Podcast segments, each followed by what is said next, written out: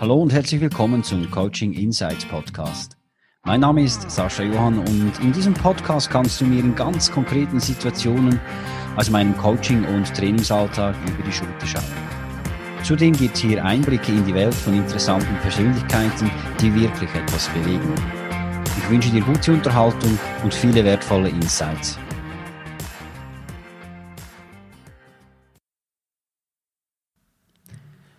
Welchen Coach hättest du denn gern? So findest du ihn. Die Menschen machen sich immer mehr über ihre persönliche oder berufliche Situation Gedanken. Schnelllebigkeit und Stress zum Trotz oder vielleicht gerade deswegen. Ja, von konkreten privaten oder beruflichen Herausforderungen bis hin zu den sogenannten Problemdelikatessen. Die Auswahl ist groß und die Themen ebenfalls. Nun, diese Entwicklung bringt es mit sich, dass du für fast jedes Thema einen Coach konsultieren kannst. Neben den bekannten Live- und Business-Coaching-Profilen gibt es mittlerweile auch Flirt-Coaches, Engel-Coaches, Technologie-Coaches, Tier-Coaches und Trauer-Coaches, um nur einige zu nennen.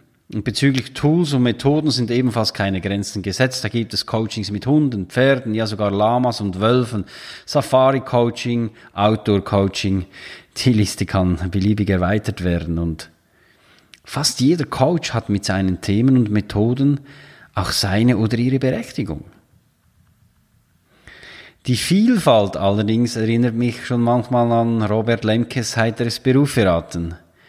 Die Generation X erinnert sich. Nun, wie findest du denn den richtigen Coach für dein ganz persönliches Thema? Ich denke, ganz wichtig vorweg ist zu erwähnen, dass Coaching nicht gleich Psychotherapie ist. Die Klientinnen und Klienten eines Coaches sind psychisch gesund. Sie reflektieren ihr Verhalten und führen gewünschte Veränderungen selbst herbei und der Coach begleitet diesen Prozess zukunftsgerichtet an der Seitenlinie und führt die Klientinnen und Klienten zu Erkenntnissen, die diese für ihre persönliche Weiterentwicklung benötigen. Nun im Nachfolgenden ein paar weitere Punkte, auf die du achten kannst, wenn du einen Coach suchst. Was ist denn dein Thema? Ist es beruflich oder persönlicher Natur? Wofür suchst du selbst erfolglos nach einer Antwort oder einer Lösung? Was brauchst du genau, um diese Antwort oder eben die Lösung zu erhalten? Und wenn du diese Herausforderung auch wirklich genau kennst, dann weißt du auch, welchen Coach du benötigst. Und dann liest die Vita des Coaches. Es kann hilfreich sein, wenn der Coach den Weg, den du einschlagen willst, schon gegangen ist. Das Verständnis für dein Thema ist größer, da er oder sie selbst schon Erfahrung damit gemacht hat und weiß, wie du eben zielführend eine Lösung finden kannst. Ich bin Coach und Trainer für Menschen und Organisationen, welche ihre aktuelle Situation reflektieren und sich weiterentwickeln wollen. Warum kann ich das? Ich habe selbst solche Situationen als Angestellter und später auch als Unternehmer erlebt. Ich hatte Erfolge und Rückschläge auf meinem Weg. Und den Weg, auf den sich meine Klientinnen und Klienten machen, bin ich schon ein paar Mal in meinem Leben gegangen. Ich kenne aus Erfahrung die Chancen, aber auch die Risiken. Und aufgrund meiner Erfahrung habe ich den Performance Passion Profit Prozess entwickelt, den ich eins zu eins in Coachings mit Einzelpersonen oder in Teamcoachings anwende. Dieser Prozess widerspiegelt die Schritte, die ich von der Definition meiner eigenen Werte über die Standortbestimmung bis hin zum Umsetzungsplan gemacht habe. Mach dir ein erstes eigenes Bild. Ja, man sagt, dass der erste Eindruck zählt und hier hilft schon mal das Web.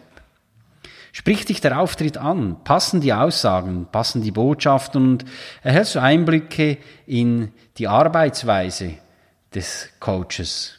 Weißt du, was du bekommst?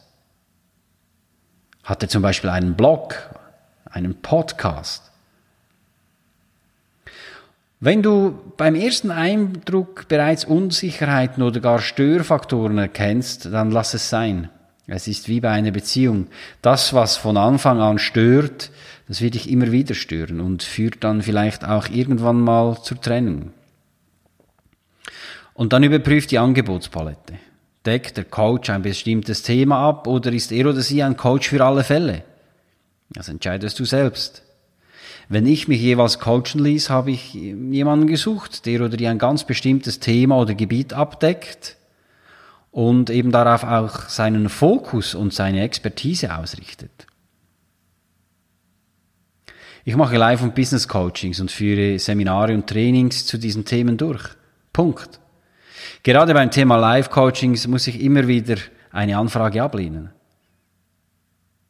Wenn du eine Blockade verspürst, wenn du von Limitierungen, überzeug limitierenden Überzeugungen aufgehalten wirst und, und, und, wenn du dein Gleichgewicht suchst oder wenn du vor einer Entscheidung stehst, dann bist du bei mir richtig.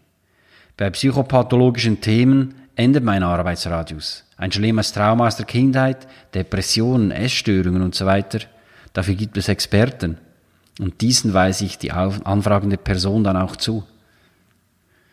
Auch wenn ich im Rahmen eines Coachings den Bedarf oder den Wunsch des Klienten nach einem Experten verspüre, ziehe ich diesen ebenfalls bei oder weise ihm, also dem Experten, den Klienten, für eine Therapie zu. Nun, wenn diese ersten Eindrücke für dich passen, dann nimm mal Kontakt auf und führe ein erstes Gespräch. Wenn der erste Augenschein passt, kann ein unverbindliches Gespräch zusätzliche Sicherheit geben. Sowohl dir wie aber auch dem Coach selbst. Und dann kannst du immer noch entscheiden, ob du mit ihm arbeiten willst. Frag nach Referenzen, wenn du sie nicht auf dem Web findest. Und wenn du die absolute Sicherheit brauchst, dann frag auch, ob du diese Referenzen kontaktieren darfst. Vor allem im Corporate-Bereich ist das vielfach sogar die Regel. Ich führe diese Erstgespräche in den meisten Fällen am Telefon durch oder dann online per Skype oder mit Zoom. Und das ist auf jeden Fall aufschlussreich und erspart meinen Klienten die Zeit für die An- und Rückfahrt. In diesem Gespräch stelle ich viele Fragen und erkläre mein Vorgehen und meine Arbeitsweise. Und danach entscheiden beide Seiten, ob eine Zusammenarbeit auch Sinn macht. Wenn das der Fall ist, erhalten meine Klientinnen und Klienten im Vorfeld ein Vorbereitungsblatt in welchen sie sich noch einmal vertieft mit ihrem Thema auseinandersetzen. Und dieses senden sie mir dann vor der ersten Sitzung beantwortet zurück, damit ich mich optimal vorbereiten kann. Also wenn du diese Punkte beachtest, sollte einem erfolgreichen Coaching oder Trainings nichts mehr im Weg stehen. Vereinbare mit deinem Coach, bis wann dein Ziel erreicht sein soll. Halte mit ihm gemeinsam die Intensität der Sitzungen fest und sprich über die Kosten. Wenn das geklärt ist, starte. Habe aber auch Geduld mit dir und wachse mit den Erkenntnissen, zu denen dich dein Coach begleitet. Vielen Dank fürs Zuhören. Wenn auch du eine Antwort auf ein konkretes Thema suchst oder du dich selbst, dein Team oder deine Unternehmung weiterentwickeln möchtest, wende dich gerne an mich über meine Website saschajohann.com.